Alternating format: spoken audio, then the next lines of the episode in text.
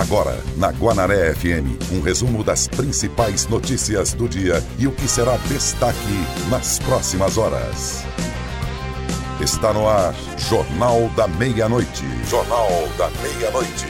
Uma produção do Departamento de Jornalismo do Sistema Guanaré de Comunicação. Falar agora sobre prevenção. Caxias recebe a segunda dose da vacina Coronavac segue vacinando os profissionais da linha de frente contra a Covid-19.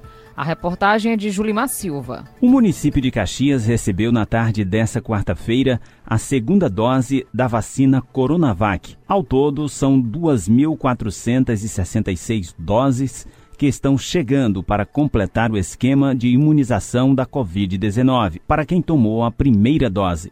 O secretário municipal de saúde, Carlos Alberto, acompanhado da coordenadora de planejamento da Secretaria Municipal de Saúde, Mônica Gomes, e Verônica Aragão, coordenadora da Vigilância Epidemiológica, receberam as caixas com as doses da vacina, que será destinada prioritariamente aos profissionais de saúde. Olha, notadamente, é, Caxias, atendendo até um protocolo do Ministério da Saúde, é, deu uma prioridade para os profissionais de saúde da linha de frente.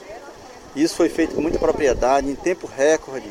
A gente já atingiu todo esse nosso contingente e agora já estamos também recebendo a segunda dose em tempo recorde, com um prazo suficiente para a gente se programar de forma tranquila, de forma ordenada e complementar assim a imunização de todos esses profissionais da linha de frente que trabalham na saúde atendendo as pessoas. A coordenadora da Vigilância Epidemiológica destaca que a estratégia é continuar a vacinação junto aos profissionais de saúde por meio de mutirão. Vamos manter a mesma estratégia da primeira dose porque deu muito certo, né? A gente conseguiu num tempo bastante é, ágil, né? Na verdade, um tempo recorde, né? Alcançar esses profissionais. Vamos manter, vamos pegar equipes, volantes e vão estar indo em busca dos profissionais tanto nas UBS como nos hospitais e locais onde eles estejam. Ela lembra ainda que os prazos para a imunização são diferentes se compararmos a Coronavac, que acontece entre 21 e 28 dias, com a vacina Oxford AstraZeneca, que tem um prazo um pouco maior. Quem tomar essa vacina da, da, da Oxford já vai ser 90 dias da primeira dose para a segunda, enquanto que a da, da Coronavac né, só são apenas 21 dias. Esta é a segunda dose da vacina Coronavac o secretário destaca a importância de imunizar primeiramente os profissionais de saúde. Nesse primeiro momento, nós estamos atingindo apenas os profissionais da linha de frente de saúde, porque na medida que nós temos profissionais de saúde afastados, a gente perde a capacidade de assistir as pessoas que foram infectadas. Nós já garantimos que teremos profissionais para nos atendermos em caso de infecção, mas a gente precisa reduzir a taxa de infecção. E a gente só consegue reduzir a taxa de infecção se a gente respeitar as medidas sanitárias que já são do conhecimento de toda a população. Agora vamos falar sobre o novo decreto que foi aí divulgado pela Prefeitura de Caxias, que suspende comemorações alusivas ao Carnaval. Quem vai trazer mais informações é a repórter Cláudia Brasil. Considerando a portaria baixada pelo governo do estado relacionado a pontos facultativos e feriados de 15 a 16 de fevereiro e o decreto estadual referente à suspensão das comemorações do Carnaval de 2021, em virtude da pandemia da Covid-19, o prefeito de Caxias, Fábio Gentil, decretou a suspensão em todo o município, tanto em âmbito público como privado, a suspensão também das festas de Momo na cidade. As atividades privadas que estiverem em conformidade com o decreto 319 de dezembro de 2020 serão liberadas. As privadas, de acordo com o documento do ano passado, locais fechados como festas, shows, batizados e outros que não devem ultrapassar 150 pessoas terão suas licenças suspensas. Foi decretado também que segunda e terça-feira de carnaval serão dias úteis em Caxias.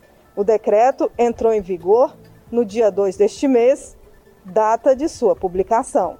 E a gente fala agora sobre a sessão da Câmara Municipal de Caxias, que estava prevista, Tainara, para acontecer ontem à tarde, mas foi adiada. Vamos entender o que aconteceu com Julimar Silva. A primeira sessão do ano de 2021 da Câmara Municipal de Caxias, na 19ª legislatura que deveria ter ocorrido nesta quarta-feira, acabou não sendo realizada. Marcada para as 15 horas, os vereadores estavam a postos, mas problemas técnicos nos equipamentos de transmissão impediram que os parlamentares realizassem os trabalhos com a sessão transmitida pela página oficial da Câmara. Com isso, o presidente da Câmara Municipal, Teódulo Aragão, preferiu suspender a sessão e remarcar para a próxima segunda-feira, dia 8 de fevereiro. E Caio Mota já está na linha com a gente.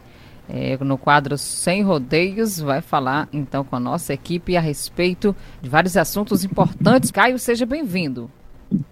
Expectativa para saber quem assumiria a pasta, que é a pasta da educação, uma das secretarias mais importantes dentro de Caxias, principalmente nessa, nesse período de pandemia que a gente já está vivendo, para saber como iriam ficar a questão das aulas, como é que iria ser, quem seria a secretária, o secretário ou o que diria. Mas tivemos nossa dúvida aí, né, esclarecida.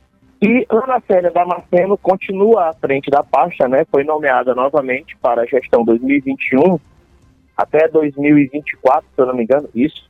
E ela estará na frente da pasta da educação, assim como já esteve, fez uma boa gestão, é, conduziu muito bem a Secretaria de Educação, elevou vários índices de Caxias e acredito que por causa disso retornou à pasta e continuará aí seu trabalho.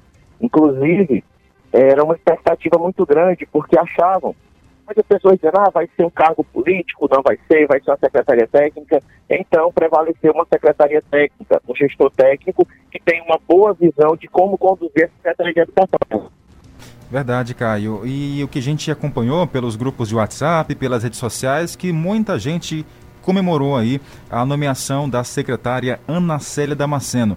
Justamente foi porque você falou aí também, o que você falou para falar a verdade. É pela forma técnica, porque ela realizou um bom trabalho aí durante esse tempo, a primeira primeiro mandato do prefeito Fábio Gentil. Inclusive, vários projetos foram aí criados durante essa gestão. Também teve várias ações, também foi premiado aí em vários, em vários locais aqui, não só de Caxias, mas a nível de Maranhão. E um reconhecimento até a nível de Brasil.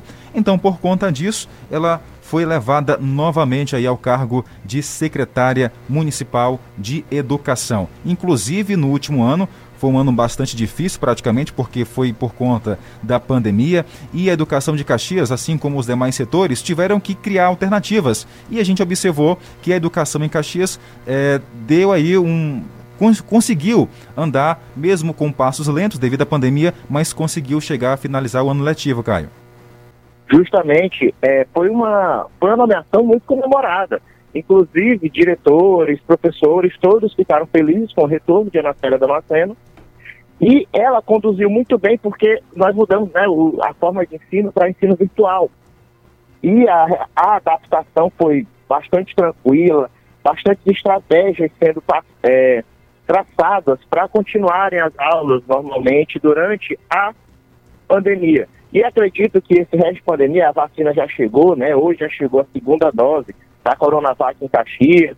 Então, eu acredito que ela vai continuar fazendo um bom trabalho até as voltas às aulas. Eu acredito que vai de forma híbrida, pelo menos por enquanto. E depois, quando voltar todo mundo à sala de aula, normalmente, se a gente se livrar desse vírus, eu acredito que ela continuará, sim, fazendo um excelente trabalho à frente da secretaria. Jornal da Meia-Noite. É hora de interação mais uma vez com o nosso ouvinte. Um abraço a quem nos acompanha todos os dias no primeiro, segundo, terceiro distrito de Caxias. A você que nos acompanha no bairro Itapé Cruzinho, um abraço a fogo. Cheiro para você, obrigada pela audiência. Quem também está por lá é a Creuza, Maria Fernanda. o Zé também. Um abraço para vocês, viu? Obrigada pela companhia. No campo de Belém, o Emanuel está acompanhando o jornal El Amari Lopes, lá na Baixinha. E também lá no São Francisco temos a Márcia, a dona Francisca, o seu Emanuel e a dona Edilúcia. O seu Zé da Ana, lá do povoado Caxirimbu, um abraço. Também tem por lá o meu avô, Leôncio Almeida, que também não perde o nosso jornal. Por hoje é só. E nós agradecemos a participação de todos vocês que acompanharam até agora. Acabamos de apresentar Jornal da Meia-Noite, uma produção do Departamento de Jornalismo do Sistema Guanaré de Comunicação. Jornal da Meia-Noite. Jornal da Meia-Noite.